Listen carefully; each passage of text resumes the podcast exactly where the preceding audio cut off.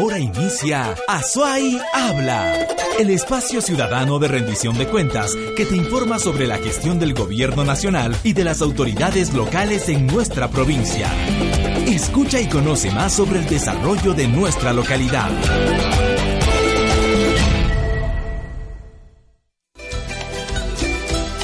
Cotopaxi rica en manifestaciones folclóricas, poseedora de majestuosos paisajes su volcán, de belleza fascinante, te invita a visitar sus ríos, pueblos antiguos, iglesias, sitios de pesca, colinas incásicas, santuarios y sus lagunas esperan por ti. Este es un mensaje de Cotopaxi habla fomentando el turismo. Muy buenos días a todos los amables oyentes en esta mañana de su radio Inti Allí ya chukali ya chuwal ya chumere ya kasi kichis. Kay kos kolak tapi ka ya tata ka walak ta kuda pi uyari marni kuda wai kuda panay kuna. Kuna ka ayin ta ke kuwaira kuna chay mo ka kay Puerto Rico nación manta pacha. Pai kuna sutik mi calle 13. Y las patas vemos taquita pomanchis. Chay ta ke sutik mi Latinoamérica. Uyari kusunchis. Cancunapa.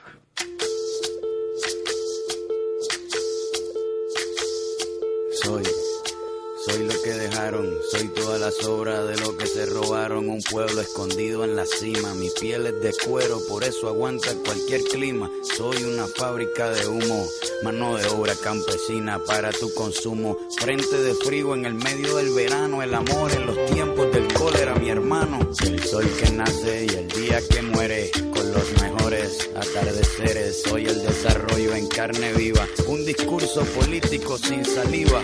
Las caras más bonitas que he conocido. Soy la fotografía de un desaparecido, la sangre dentro de tus venas. Soy un pedazo de tierra que vale la pena una canasta con frijoles. Soy Maradona contra Inglaterra, anotándote dos goles. Soy lo que sostiene mi bandera, la espina dorsal del planeta en mis cordilleras. Soy lo que me enseñó mi padre, que no quiere a su patria, no quiere a su madre. Soy América Latina, un pueblo sin pierna pero que camina. Oye, no puedes comprar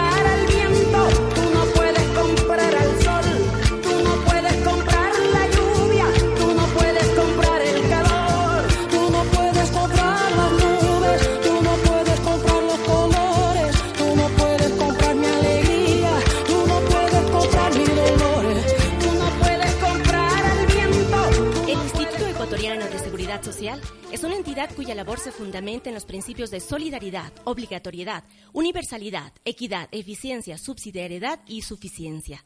En aras de lograr la universalidad de la seguridad social, el Consejo Directivo del IES aprobó el 29 de enero del 2014 la resolución 464, en la que se establece la afiliación voluntaria para profesionales independientes. No obstante, ha habido cierta confusión y como consecuencia preocupación por parte de los profesionales que no tienen relación de dependencia. En este contexto, Azuay Habla, fiel a su objetivo, ha invitado a este espacio a las autoridades del Instituto Ecuatoriano de Seguridad Social para que nos aclaren esta resolución, pero también para que nos informen sobre las gestiones que se vienen desarrollando desde esta entidad para acercar el buen vivir a los ciudadanos y ciudadanas. Por eso les damos la más cordial bienvenida a este espacio semanal de rendición de cuentas y les agradecemos por acompañarnos. Hoy es lunes 17 de marzo de 2014. Llegamos ya con el programa 85 de Azuayabla, un espacio especial en el que tendremos la participación del presidente del Consejo Directivo del IES, arquitecto Fernando Cordero Cueva, quien nos acompañará desde la ciudad de Quito, desde Cabina Carondelet, donde será entrevistado por el director de Azuayabla, Juan Fernando Carranza, en un diálogo para toda la red Habla Ecuador. 296 radios de todo el país enlazadas esta mañana para este diálogo con la Autoridad Nacional del IES. Para ello, más adelante nos enlazaremos con la señal de Carondelet a efectos de ofrecerles esta entrevista. Y para abordar la gestión del IES, también nos acompaña en cabina el director provincial del IES, Fabián Carpio, a quien saludamos. En Azuayabla hacemos posible la rendición de cuentas.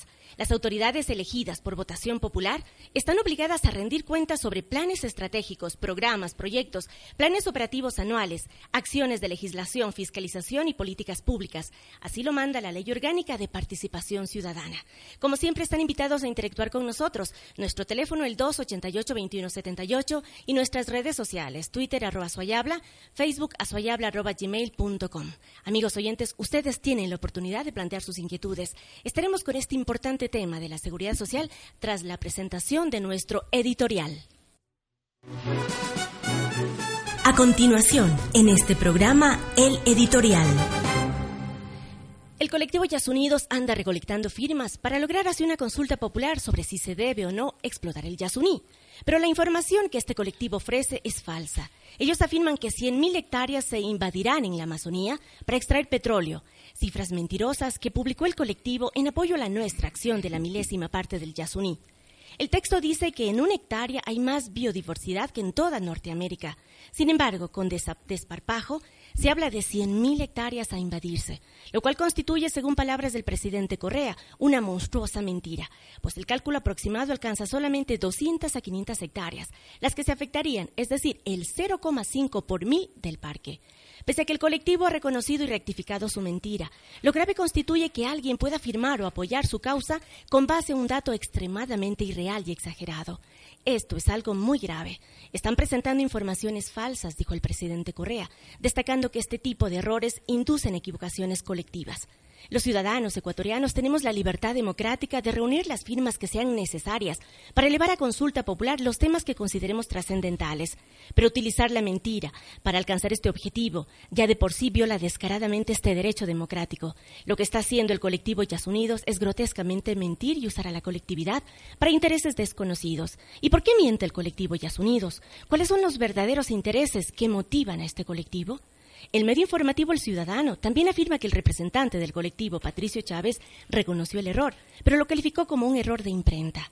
Domingo Paredes, presidente del CNE, dijo en una entrevista que no es verdad, como dice el formulario de Yas Unidos, que para extraer la reserva de 846 millones de barriles necesitan invadir al menos 100.000 hectáreas. No es un error de imprenta confundir 100.000 hectáreas con el 0.001 por mil del área.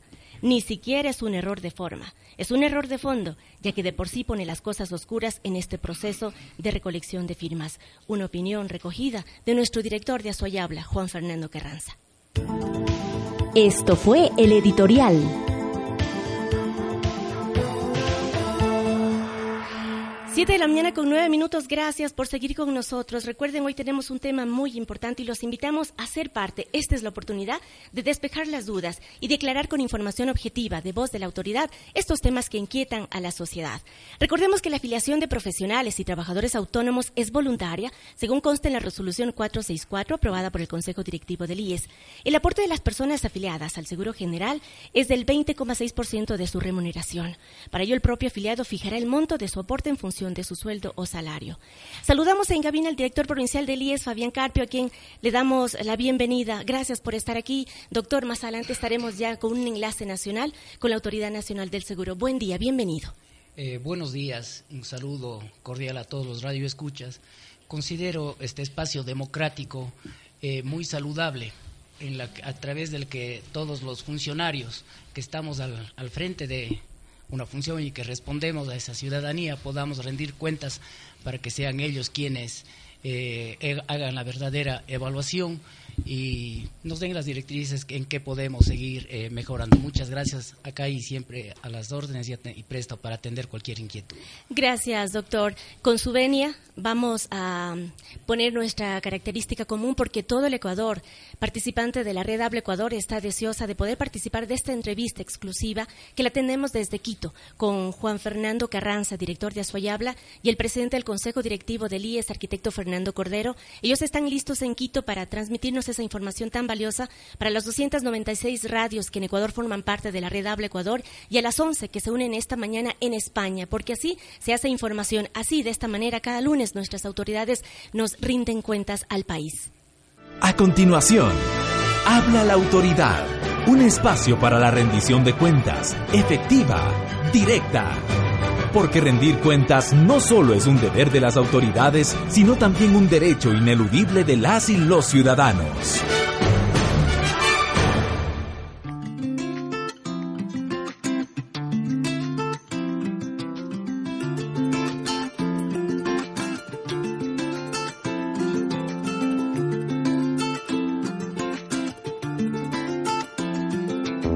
¿Cómo será la patria que con este sacrificio y esta esperanza. ¿Cómo será la vida sin el martirio? De ver a la pobreza acechando el alma. ¿Cómo será la patria cuando los niños jueguen con la guitarra de la alegría? Debemos consagrarnos toda la vida para que no anochezca a mitad del día. ¿Cómo será la patria sin las hogueras? Donde se calcinaron huella y camino.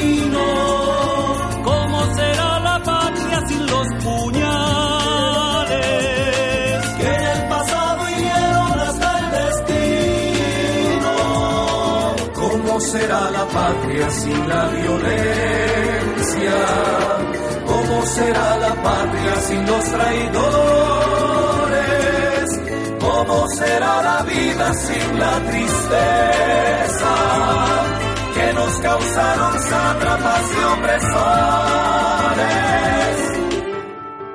Mi sueño, desde la humildad de mi patria morena, es ver un país sin miseria, sin niños en la calle, una patria sin opulencia, pero digna y feliz, una patria amiga, repartida entre todos y todas. Ahora, con el corazón les repito, jamás defraudaré a mis compatriotas y consagraré todo mi esfuerzo con la ayuda de Dios y bajo las sombras libertarias de Bolívar y Alfaro a luchar por mi país, por esa patria justa, altiva y soberana que todos soñamos y que todos merecemos. Esa será la patria, mi compañero, patria de nuestros hijos, luz de lealtad, patria tierra sagrada en cada... Muy buenos días, saludamos a todo el país desde la cabina de Carondelet, saludamos a cada uno de los rincones de la provincia del Ecuador, de las diferentes provincias del Ecuador, donde 296 radios se enlazan en esta rendición de cuentas y también 11 radios desde la hermana patria de España. Damos la cordial bienvenida al arquitecto Fernando Cordero, director del IES. Así que saludamos, muy, muy, un placer muy importante para nosotros tener a usted aquí en esta cabina de Carondelet, rindiendo cuentas. Sin lugar a dudas, el IES tiene un conjunto de servicios y prestaciones destinadas a sus afiliados, orientadas a mejorar la calidad de vida de los destinatarios de la seguridad social.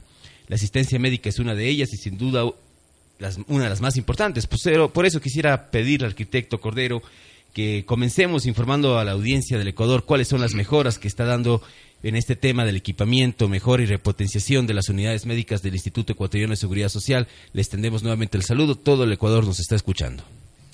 Gracias, buenos días a todos los ecuatorianos y ecuatorianas. Un gusto para nosotros poder rendirles cuentas y hacerles conocer todas las mejoras que cotidianamente tenemos en la seguridad social. Pero que los números siempre son importantes para ayudarnos a comprender el, el cambio. En el momento que empieza el gobierno de la Revolución Ciudadana, esto es el año 2007, el IES tenía aproximadamente 1.300.000 afiliados. Hoy día tenemos más que el doble. Hemos incrementado el 105% de afiliados.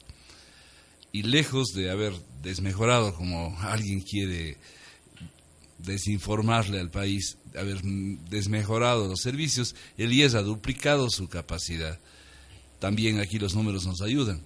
No solamente hemos duplicado la capacidad de instalaciones, tenemos el doble de camas hospitalarias, pero lo más importante, el IES hace siete años atendía 100.000 personas por mes, que significaban 1.200.000 personas por año. Por año. Hoy tenemos más de 10 millones y medio de personas por año. Ahí están las mejoras. Evidentemente, que una de esas personas o alguna persona no sea atendida como sus sueños le, le exigen y nosotros estamos además siempre comprometidos a, a tratar de cumplir sus sueños de la mejor atención posible, que es una atención de calidad, pero con la máxima calidez. Pero si alguien le falla, siempre les pedimos disculpas, estamos para mejorar todos los días. Hace más de siete años se atendían un millón doscientas mil personas al año, hoy más de 10 millones de personas, una cifra son 10 monstruosamente monstruosa más. diferente. Ese es el cambio, esa es la magnitud de la revolución de la Y seguridad ahí, se- social. ahí- ahí surge otra pregunta. Eh, en cuanto a las citas médicas, ¿no? O sea, para sacar las citas médicas, eh, nuevamente estamos experimentando una mejora al respecto. ¿Cómo funciona este nuevo sistema de agendamiento de la de cita segura? También el mejoramiento continuo, el mejoramiento progresivo, el mejoramiento de todos los días. Antes de la Revolución Ciudadana, lo que podrán recordar los ecuatorianos es aceras, calles, pasillos, zaguanes de todas nuestras Venta dependencias de, salud, venta de turnos, todos los peores defectos que puede haber en, en la gestión de la, de la salud estaban concentrados en el IES se superaron todos esos problemas, se han automatizado los turnos, han ido mejorando progresivamente, estamos en la tercera experiencia. Y aspiramos que como todas las cosas, esta sea todavía mucho mejor que lo que ya se eliminó en el IES, que es los turnos estos absurdamente conseguidos yendo a amanecerse en, en las dependencias del IES. Hoy se gestionan por teléfono, en pocos días más se lo podrá hacer también por correo electrónico, a través de, mensajes de, texto de los teléfonos, es decir, todo a, a tono con el tiempo. Pero lo más importante es que el tiempo que debe demorarse entre una llamada y la persona atendida por un médico, estamos todos los días disminuyendo. Todavía se quejan, todavía los medios que quieren criticarle al IES en esta campaña extraña que vivimos desde hace tres semanas en contra de, las, de los cambios en la seguridad social, eh, tratan de exagerar o tratan de, de destacar algún conflicto que debe subsistir. Nosotros, mientras haya una persona que se queje, estaremos para atenderle, estaremos para pedirle disculpas, pero veamos qué se ha mejorado. Igualmente, ¿cuántas personas pedían turno eh, al IES hace siete años? ¿Y cuántas hoy día nos piden turno? Es decir, como se puede colegir del, del, del dato Número que de decía hace un momento, ¿no es cierto? Es decir, la mitad aproximadamente de las citas se gestionan en el propio IES, porque el médico subsecuentemente le vuelve a llamar al, al paciente hasta curarle. Entonces, esas son también citas médicas, pero no necesariamente se han conseguido a través del teléfono. Nosotros hemos incorporado una norma tratando de que el 70% de las consultas que se llaman por teléfono tengan menos de 10 días.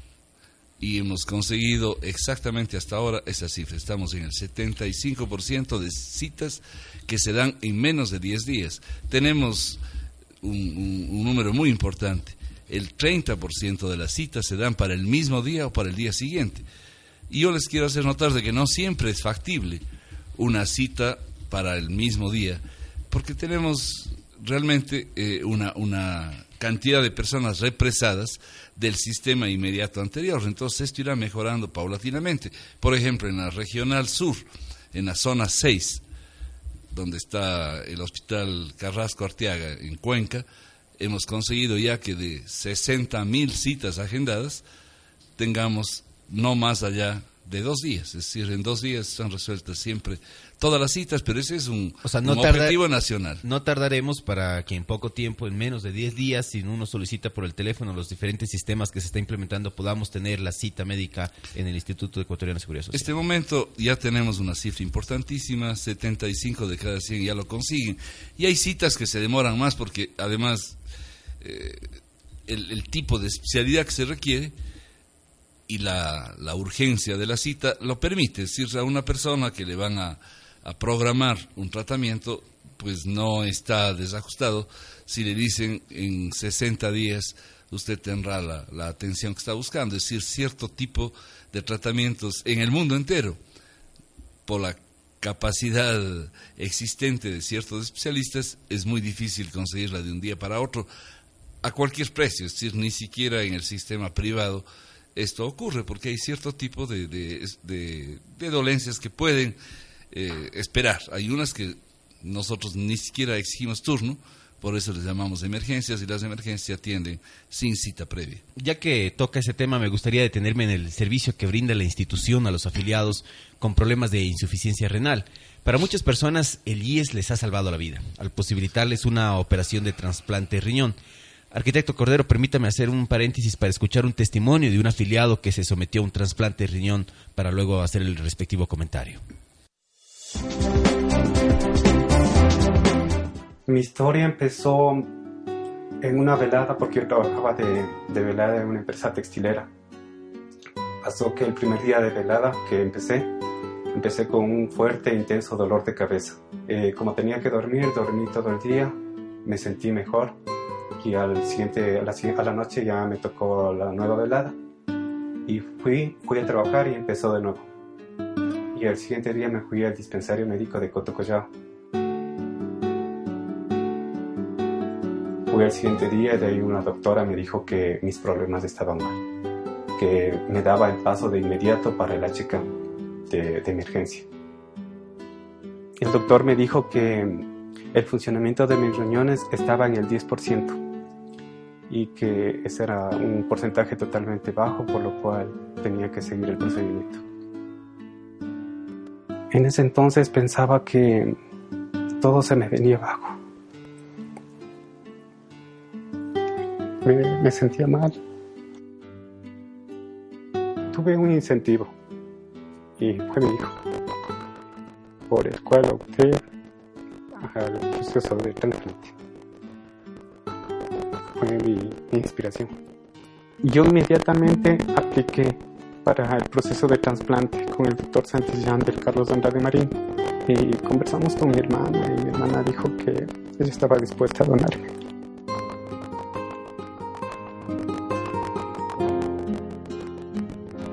La operación a mí no me costó absolutamente nada. Yo soy asegurado al IES y, y gracias al IES, gracias al IES, a Carlos Andrade Marín, hasta el día de hoy no me ha costado nada. Mi vida ahora es, es diferente para lo que era antes. Y doy gracias a Dios por eso. Me siento bien.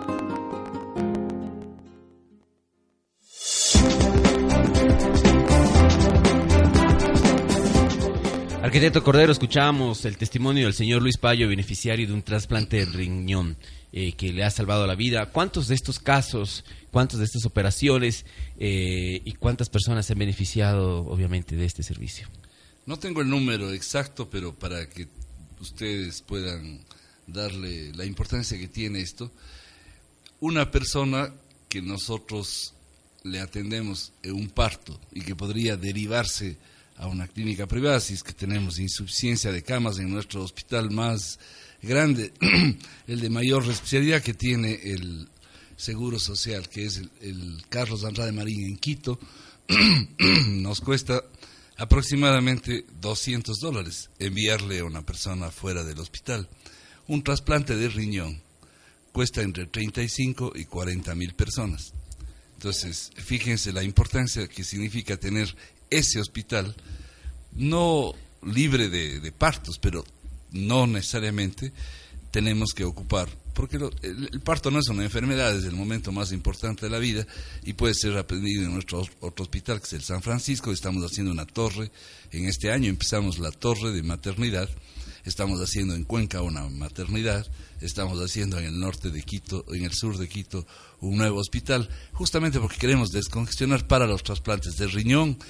En este mismo año empezaremos a hacer trasplantes de hígado y un trasplante de hígado cuesta el doble, cerca de 80 mil dólares. Entonces, realmente esa es la ventaja del IES, esa es la solidaridad del IES, porque muchas personas dan más de lo que van a recibir. No se enferman, son sanos, tienen ingresos importantes, tienen un sueldo importante, les permite contribuir de mayor manera.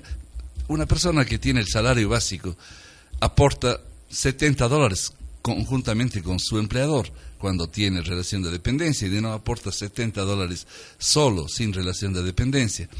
A veces con 70 dólares no se podría conseguir ni una cita con un especialista de riñón, pero esa persona puede exactamente recibir la misma atención que acabamos de escuchar. O sea, el IES ha devuelto la esperanza al, al pueblo O sea, ecuatoriano. como todo servicio colectivo, es decir, siempre es susceptible de mejorar todos los días, lo vamos a seguir mejorando, pero Pero el hecho de tener hoy día 8 millones 300 mil personas que ya son dependientes del IES, porque o son directamente afiliados, cerca de 3 millones ya son directamente afiliados, o son hijos e hijas de los afiliados y están protegidos hasta los 18 años. Entonces, realmente es una entidad de seguridad social que, que tiene impacto nacional, que tiene una enorme trascendencia en la vida social del Ecuador, que genera eh, pues eh, importante atracción, llamémosle así, fuera del país. Acabamos de recibir la visita del presidente de Honduras que vino expresamente a solicitar asesoría al IES y al BIES, un país centroamericano lleno de anhelos de cambio que mira hacia el Ecuador porque puede aprender de la seguridad social ecuatoriana algunos elementos importantes y entre otros cómo manejar adecuadamente las finanzas a largo plazo para no solamente dar salud, porque muchas veces nos quedamos en el tema de la salud, que es lo coyuntural, que es lo circunstancial, que es el día a día.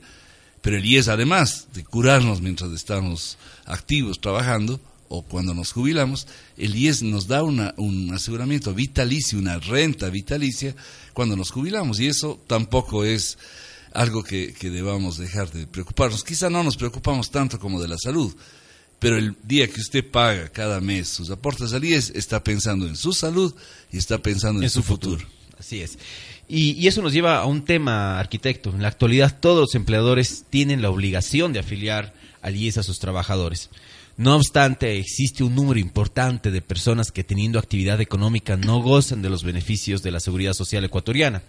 Entendemos que ese ha sido el objetivo de la resolución, de la tan sonada resolución 464 del Consejo Directivo del IES. Pero quisiéramos que sea usted, arquitecto Cordero, quien nos explique cuál es el alcance de esta resolución.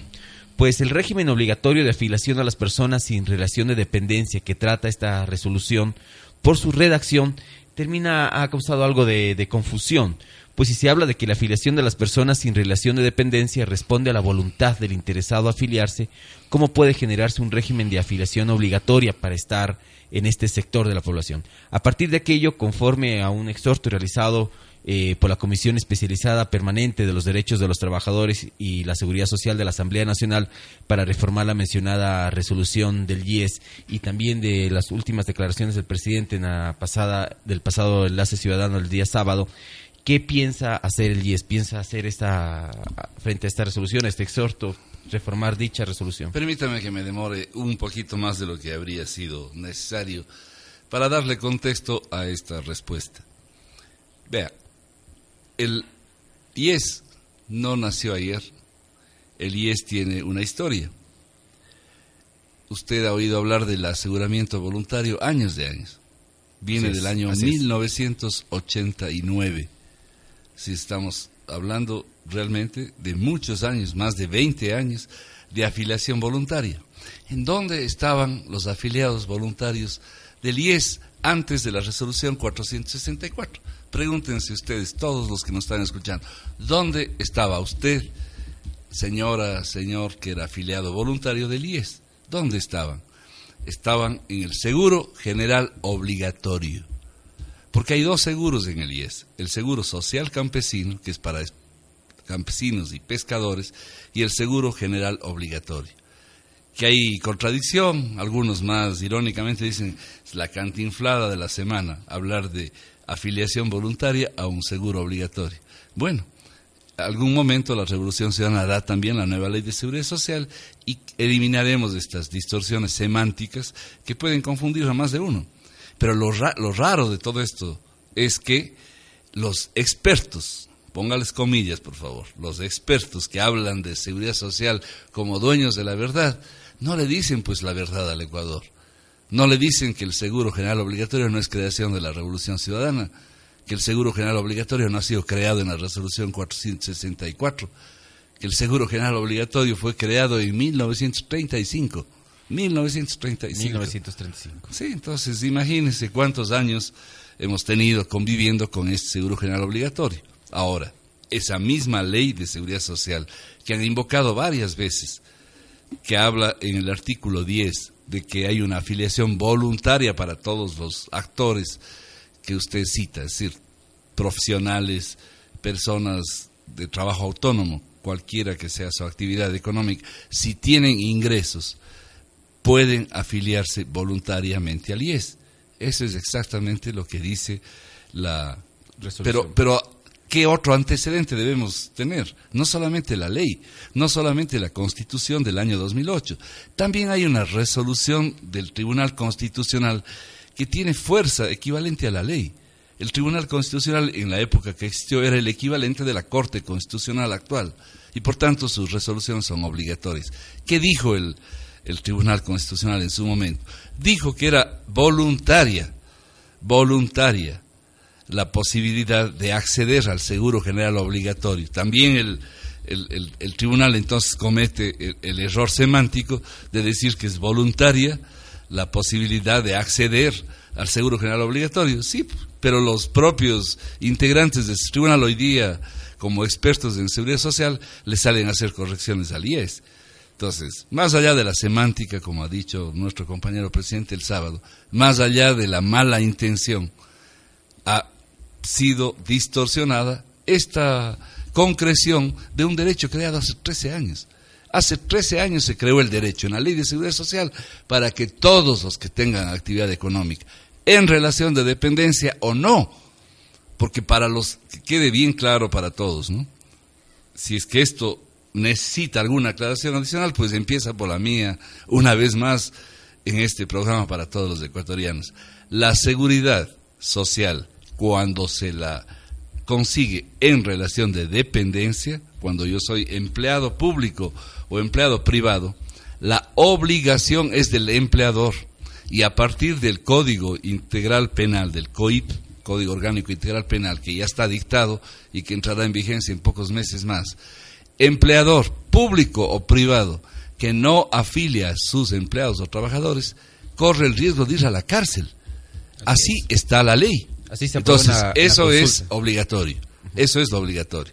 Para el resto de actores es voluntario. Y la Constitución del año 2008 establece que lo voluntario, que además no tiene ningún tipo de control, es lo que esté en el exterior. Es decir, el que esté en el exterior está afiliado en España, suponga usted, a la Seguridad Social Española, está en Italia afiliado a la Seguridad Social Española, está en los Estados Unidos afiliado al sistema de, seguridad social, en cualquier parte del mundo.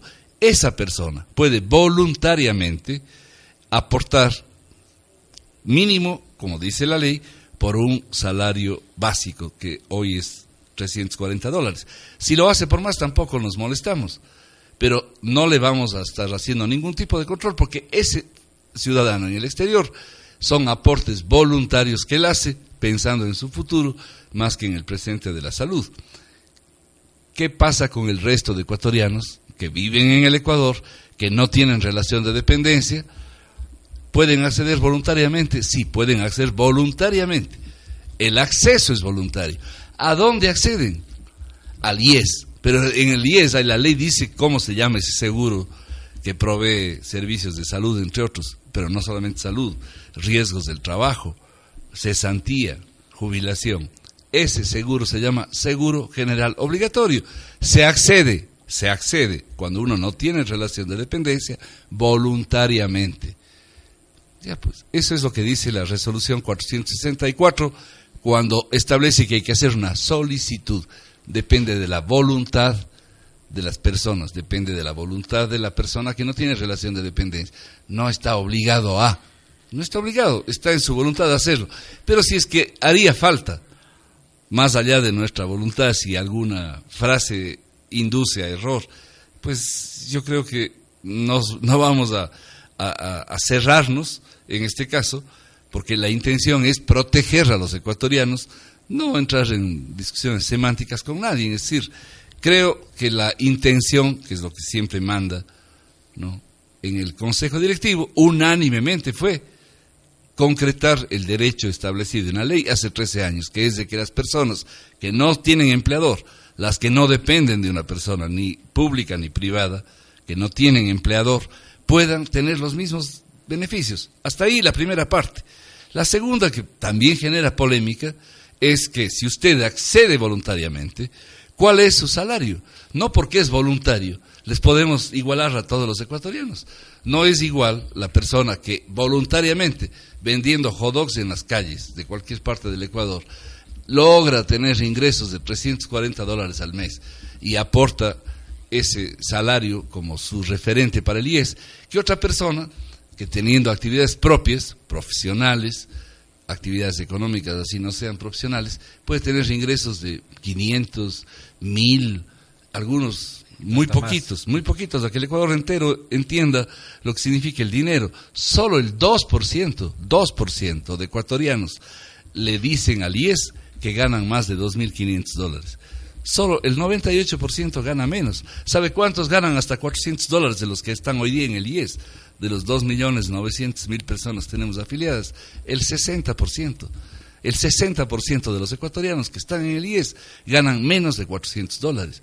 Entonces, hay una diferencia, pero tengo un ecuatoriano, no voy a darle nombre, que declara 175 mil dólares por mes. Qué bueno, qué bueno, porque eso es solidaridad. Claro. Él está aportando una cantidad de plata que nunca va a recuperar. Qué bueno que hayan ecuatorianos que piensen así, seguramente en relación de dependencia, pero también tenemos de los afiliados últimamente, y esto es motivo de alegría, de los que han afiliado luego de la resolución 460 primero y 464 después, tenemos más de 180 personas que están declarando ingresos superiores a 2.500 dólares. Qué bueno, qué bueno que haya solidaridad, qué bueno que haya oídos receptivos, qué bueno que haya gente que más allá de la campaña de desinformación que han lanzado en contra del IES, no se confunda. Qué bueno por el país, qué bueno por esta revolución de la seguridad social, que lo que busca es siempre mejorar. No queremos a nadie molestar, queremos estar siempre prestos a ayudar. Arquitecto, para que quede claro para todo el país, insistimos, saludamos a toda la red Habla Ecuador que nos escucha en- con 296 radios en el territorio ecuatoriano y 11 en España.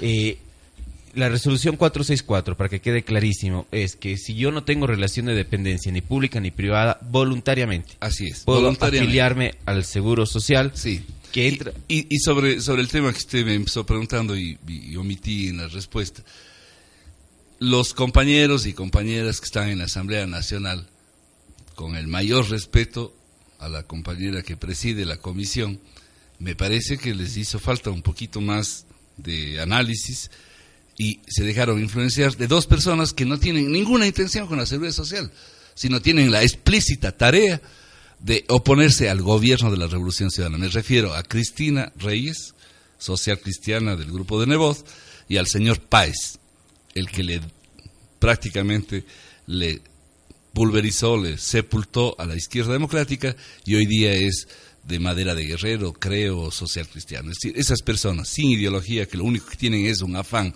de oponerse al gobierno nacional son los que inducen pues este exhorto. Si nos exhortan a que aclaremos, estamos absolutamente de acuerdo con ustedes. Está más que claro, y si no está, lo haremos todavía más explícito. Es voluntario. Nadie se ha confundido. Tenemos 38 mil personas que han accedido al portal y en dos minutos, dos minutos y medio están afiliados.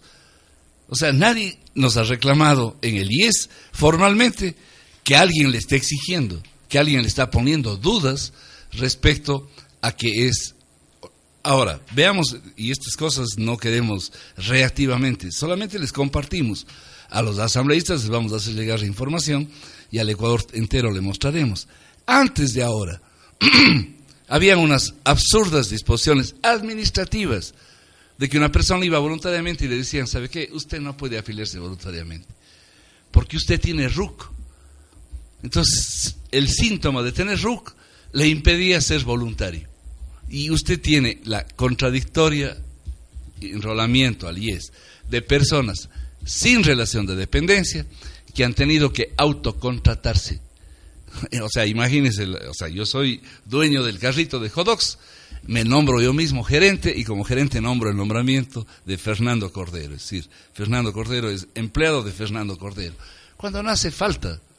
O sea, si yo tengo RUG, eso es para relacionarme con el sistema del, del SRI, para que cuando yo, vendedor de, de hot dogs, compre salchichas, cebolla, gas, yo pueda debitar si es que tengo que hacer el RICE o tengo que hacer algún tipo de, de descargo en el SRI, yo pueda debitar mis gastos para que no me tomen que todas las, las compras, perdón, las ventas que yo hago todos los días cuando me pagan por cada hot dog que vendo, eso es todo mío, no, no es todo mío, porque tengo que pagar las salchichas, la, la cebolla, el gas, el- la fabricación del carrito, la reparación es. del Arquitecto, carrito. entonces, eh, ¿existirá eh, la aclaración, la reforma con- eh, consecuente para que no existan dudas, para que quede clara esta ley, esta, re- esta El Consejo Directivo somos tres personas, unánimemente los tres estamos de acuerdo en que esto es voluntario.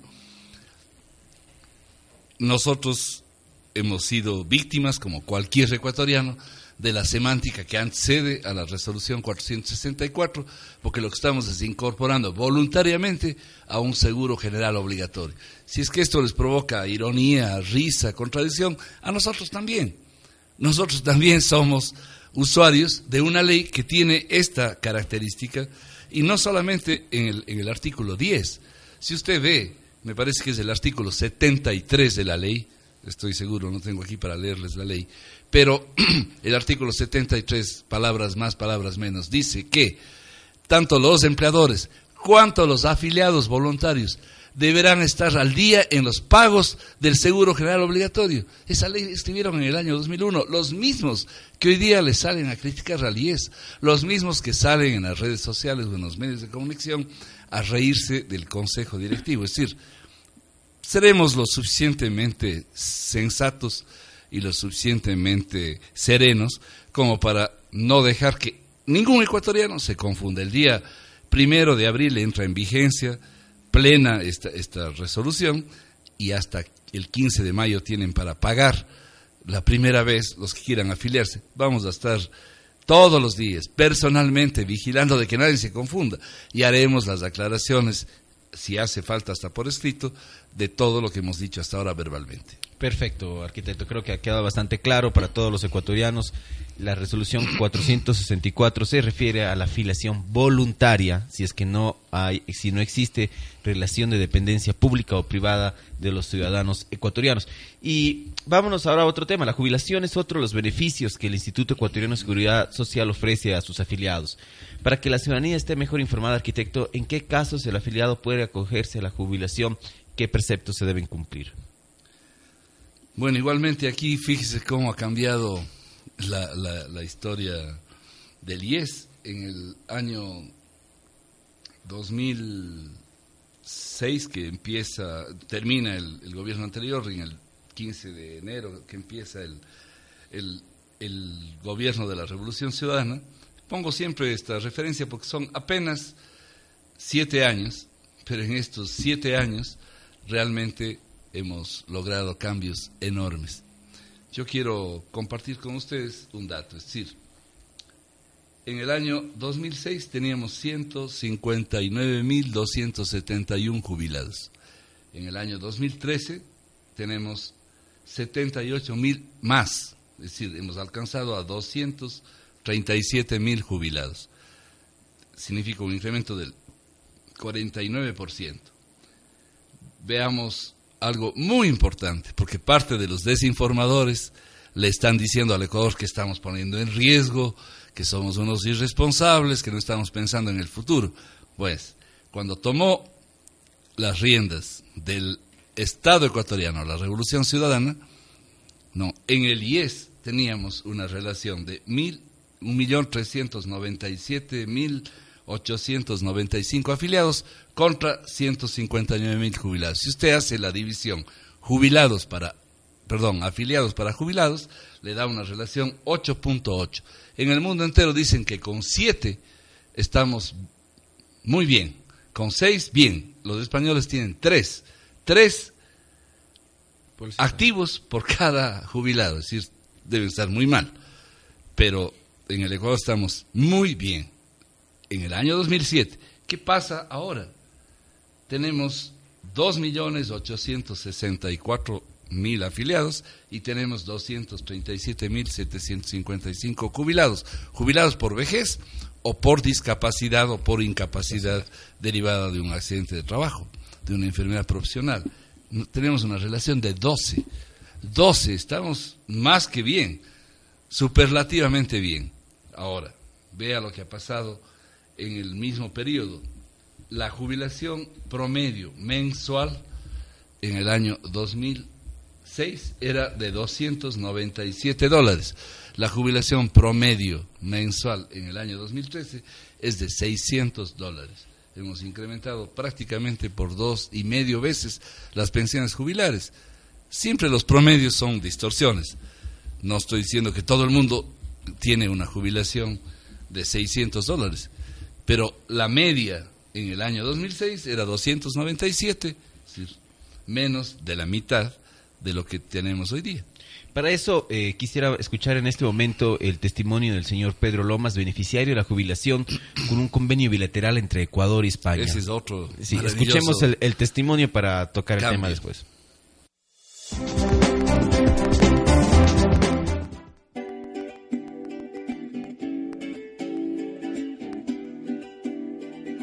Fui para España porque, habiendo trabajado aquí en una discoteca, eh, la competencia fue muy fuerte y nos quedamos sin trabajo. Entonces alguien me conversó, ¿por qué no te vas a España? Entonces se me entró ese gusanito de viajar y me fui para España. Yo trabajé en España 12 años y habiendo trabajado mucho tiempo, entonces me enteré por unos amigos que existe un convenio bilateral entre la seguridad social de aquí y la seguridad social de, España. Entonces, lo que hice fue reunir mis documentos, mis papeles, para tramitar mi jubilación. Inmediatamente me recibieron y bueno, hablé, hablé con los, los person- las personas de la seguridad social de allá y me dijeron que eso tenía que esperar por lo menos unos 8 o 9 meses. Y yo le digo a la señorita, bueno, pues ¿cómo hago? Desempleado. Entonces me- ella me dijo, ¿por qué no, hace, no se va a su tierra y de allá mete los papeles y hace, y hace la jubilación Ecuador-España? Entonces eso es lo que yo hice. Decidí volver al Ecuador porque estaba alejado de la familia, extrañaba mucho a mi familia. Entonces fue un momento determinado. Me voy porque me voy y me vine. Llegué aquí al Ecuador, yo me fui inmediatamente a la seguridad social. Viajé a Quito y allí hice todos los trámites pertinentes. Y en dos meses me pusieron en la libreta de ahorro lo, lo- que consta de mi jubilación. Ha pasado seis meses y desde hace seis meses yo recibo mi jubilación. Yo estoy gozando del cariño de mi familia, eh, viajando a algunas partes, estoy gozando mis vacaciones. Bueno, ahora escuchamos esta maravilla de la posibilidad de jubilarse sumando las aportaciones y años trabajados eh, en, en el exterior, arquitecto. Tuve la suerte de estar en Madrid cuando se hizo la primera entrega de la primera jubilación binacional, llamémosle así. Es decir, un ecuatoriano que vive en España suma sus años de seguridad social española con la seguridad social ecuatoriana. Ejemplo, si alguien trabajó 15 años en el Ecuador y ha permanecido 16 años en España, pues tiene ses- eh, 31 años, el tiempo más suficiente para optar por la jubilación en el Ecuador, sin que eso le, perjudique que pueda seguir trabajando en España o pueda venir al Ecuador y, y- enrolarse en actividades propias y ahora ya tenemos la capacidad inclusive de seguir manteniendo. ¿Por qué digo esto? Porque alguien podrá a los 60 años seguir pensando en que está activo para seguir trabajando y si vuelve a estar afiliado al IES, eso le permite una rejubilación, o sea, mejorar siempre la jubilación con nuevos ingresos, con nuevos aportes. Pero si es que quiere ya no hacer eso, pues ya ¿Con- tiene. con ya qué tiene. países tenemos ese tipo de Tenemos con España plenamente activo, con Venezuela, con Chile, con Perú, está prácticamente muy cercano a, finalizar, falta solamente la aprobación en la Asamblea Nacional y la ratificación de parte del presidente con Colombia, pero estamos tramitando con Italia, estamos eh, iniciando las gestiones con Argentina y como política del Ecuador nosotros quisiéramos tener convenios de reciprocidad en el sentido que tenemos ahora con España con todos los países del mundo, es decir, el Ecuador tiene abierta, nosotros hemos creado un, modelo tipo que la Cancillería está totalmente de acuerdo, porque son relaciones de Estado a Estado y seguiremos estando abiertos a intercambiar jubilaciones, porque es la portabilidad de la seguridad social, es decir, es portable, son mis derechos, yo no puedo perder porque voy a vivir en otra parte, mucho peor un país como el Ecuador que cree en la ciudadanía universal, es decir, nosotros creemos que vivir en donde uno tenga que trabajar no le debe quitar ningún derecho, mucho peor aquellos que se consiguieron en nuestro país, por tanto los españoles han aceptado igual y tenemos civilizadamente ya los primeros españoles jubilados y los primeros ecuatorianos jubilados. Qué bien, nos convertimos en un ejemplo mundial el Ecuador. Ahora, arquitecto Cordero, eh, ¿qué se ha hecho para garantizar que exista eh, el suficiente personal médico? También se ha hablado mucho de que hay carestía de médicos, se ha especulado por primera, sobre por el tema. primera vez en, en- en el IES logramos eh, lo siguiente, es decir, en el año 2006 el 62% de las personas que trabajaban en el IES eran personal administrativo. Hemos logrado en el año 2013 ll- le- llegar a 50%, es decir, hemos bajado 12 puntos, hemos mejorado 12 puntos por ciento de incorporación de médicos y de paramédicos, es decir, todo lo que significa pues el área esencial de la salud. Estos son cifras muy importantes. Nosotros hemos reducido inclusive personal. Si usted compara lo que tenía el 10 hace un año, pero no vamos a quedarnos en eso. Es decir, esas mil personas aproximadamente que hemos reducido, no, no vamos a dejar de incorporar. ¿Quiénes vamos a incorporar? Nuevamente, más médicos. Hemos hecho un concurso, están en este momento activos en concurso, 381 médicos y 1.100 enfermeras. Hemos creado este año vacantes nuevas que serán llamadas a concurso o usadas como contratos temporales para nuestras unidades del Seguro Social Campesino y todos nuestros eh, centros de salud, no necesariamente solo los hospitales, estamos mejorando la salud. Y algo que es complementario a todo esto, porque no quedaría tanto, tanto talento humano si no tiene dónde trabajar. Estamos yendo a mejorar las 658 unidades del Seguro Social Campesino, todas serán mejoradas, todas. Pero este año vamos a mejorar inmediatamente, hasta el mes de junio, estarán todas conectadas con Internet a nuestro sistema de salud, lo cual es un cambio dramático, porque hoy día un campesino tiene que venir a una ciudad, tiene que venir a un centro urbano referido, tiene que volver a hacer unos trámites, es decir, perder tiempo, y recién ahí entra al sistema de salud del IES. Ahora lo va a poder hacer desde su dispensario del Seguro Social Campesino, puede obtener la receta, puede hacer mucho de telemedicina, porque le pueden hacer ahí una, una radiografía y ponerle eh, en conocimiento del mejor de los especialistas que está en una de las ciudades. Es decir, cantidades de cosas. Vamos a construir nueve hospitales. En Machala uno de ellos, en Cuenca otro, en Esmeraldas otro, en Chone otro, uno en el norte de Guayaquil, otro en el sur de Quito, una maternidad en el norte de, de- de Quito, una maternidad en Cuenca. Es decir, nueve hospitales, más mejoras en las emergencias de Quito, de Guayaquil y de Cuenca, que en conjunto atienden el 90% de las emergencias que tiene el IES todos los días. Arquitecto, una pregunta para finalizar eh, esta entrevista, esta rendición de cuentas eh, sobre los dispensarios eh, campesinos. ¿Hay una especulación? ¿Se cerrará alguno? Para nada, ese es otro tema de gente que, perdiendo las elecciones, como el MPD, quiere en este caso sacarse el clavo molestándole al IES.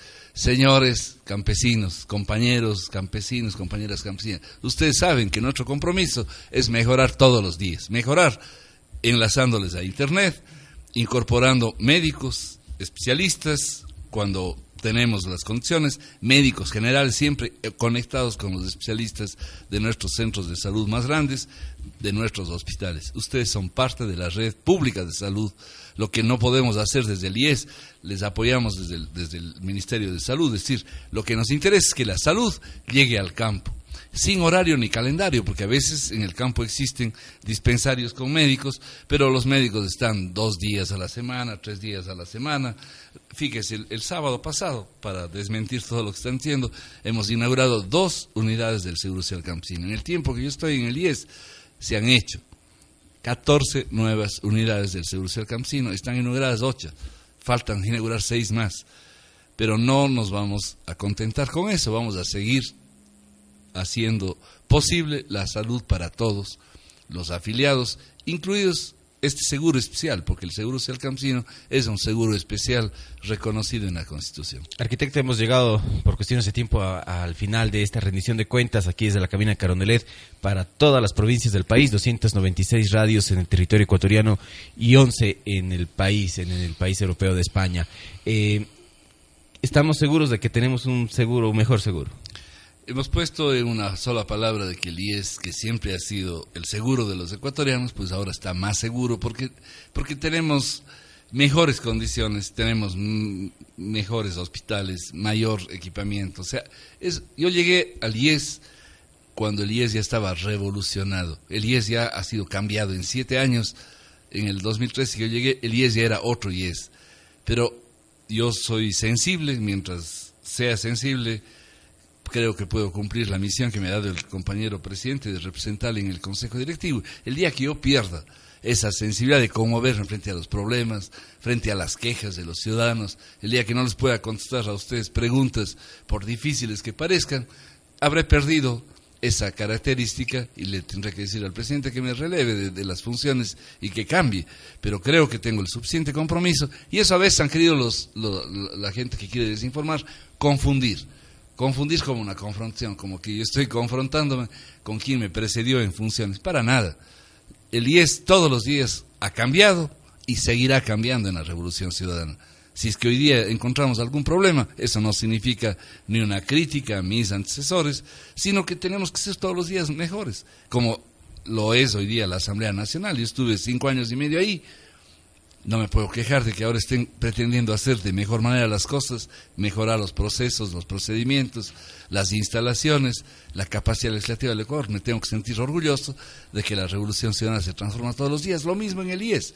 Si en el IES estamos mejorando, haciendo nuevos hospitales, no puedo decir que se les olvidó hacer. No, no hay cómo hacer todo de golpe. El IES todos los días será mejor. Dentro de los procesos de mejora. No hay, sino que en este caso tener un poco de paciencia, porque si las cosas se podrían hacer tan rápido como la mente, con un soplo estarían mañana los nueve hospitales funcionando, 160 nuevos centros de salud, 1.500 nuevos médicos dándole servicio a ustedes. Pero estamos en la línea correcta, estamos en esa ruta, estamos para servirles siempre de la mejor con la mejor calidad, con la mayor calidez y por eso decimos en el IES estamos más seguros. Bueno, y de esta manera agradecemos a todas las provincias, damos paso a cada uno de nuestros compañeros en los diferentes rincones de la patria morena. Muchas gracias y agradecemos al arquitecto Fernando Cordero, director del IES Nacional, para esta rendición de cuentas. Gracias a Juan Fernando Carranza y también arquitecto Fernando Cordero, presidente del Consejo Directivo del IES, por esas grandes noticias que nos ha dado. Para concluir, queremos con nuestra autoridad local, el director provincial Fabián Carpio, frente a toda esa gran avalancha de servicios que van a mejorar para los afiliados, cabe invitarlos a más personas a sumarse a los beneficios. Ustedes tienen una campaña para reclutar afiliados, doctor. El señor presidente del Consejo Directivo ha sido muy explícito ya en su exposición y nosotros en la parte local trabajamos en aquello justamente. A través de nuestro equipo de capacitación eh, llegamos a la población para aumentar cada vez el, número de, de afiliados. En el 2013 crecimos de un 11% con 16 mil afiliados, empleadores de un 29.94 y para este año nos proyectamos para ah, crecer un 15% y asimismo un 35% para empleadores, concientizando de la obligatoriedad que tienen los empleadores, obviamente, de afiliar a sus, a sus trabajadores y las ventajas que ofrece el Seguro Social para aquellos que están sin relación de dependencia para que puedan acudir a nuestros servicios. Gracias, doctor. Sin duda será necesaria otra cita para que nos cuente de esas cosas buenas que se hacen en la provincia. Muy gentil por estar aquí. Siempre a las órdenes. Muchas gracias. Gracias amigos. Para concluir unas buenas noticias, eh, el arquitecto Cordero nos acaba de contar para toda la red Habla Ecuador que se construirán nueve hospitales del IES en todo el país. Habrá una maternidad en el norte de Quito y también en Cuenca. Se van a contratar a 1.500 nuevos médicos para mejorar la cobertura de servicios. Se eh, van a mejorar todos los dispensarios del Seguro Social Campesino. Con esas buenas noticias vale la pena hacer uso de esa resolución que de ser el caso se va a hacer eh, enmiendas escritas para que la gente pueda afiliarse voluntariamente y gozar de los beneficios de la seguridad social. Amigos oyentes, gracias por su participación. Esto fue Azuay Habla. Que tengan todos un buen inicio de semana y recuerden el próximo lunes más rendiciones de cuentas en este espacio. Buen día. Gracias por escuchar Azuay Habla, el espacio ciudadano de rendición de cuentas que te informa sobre la gestión del gobierno nacional.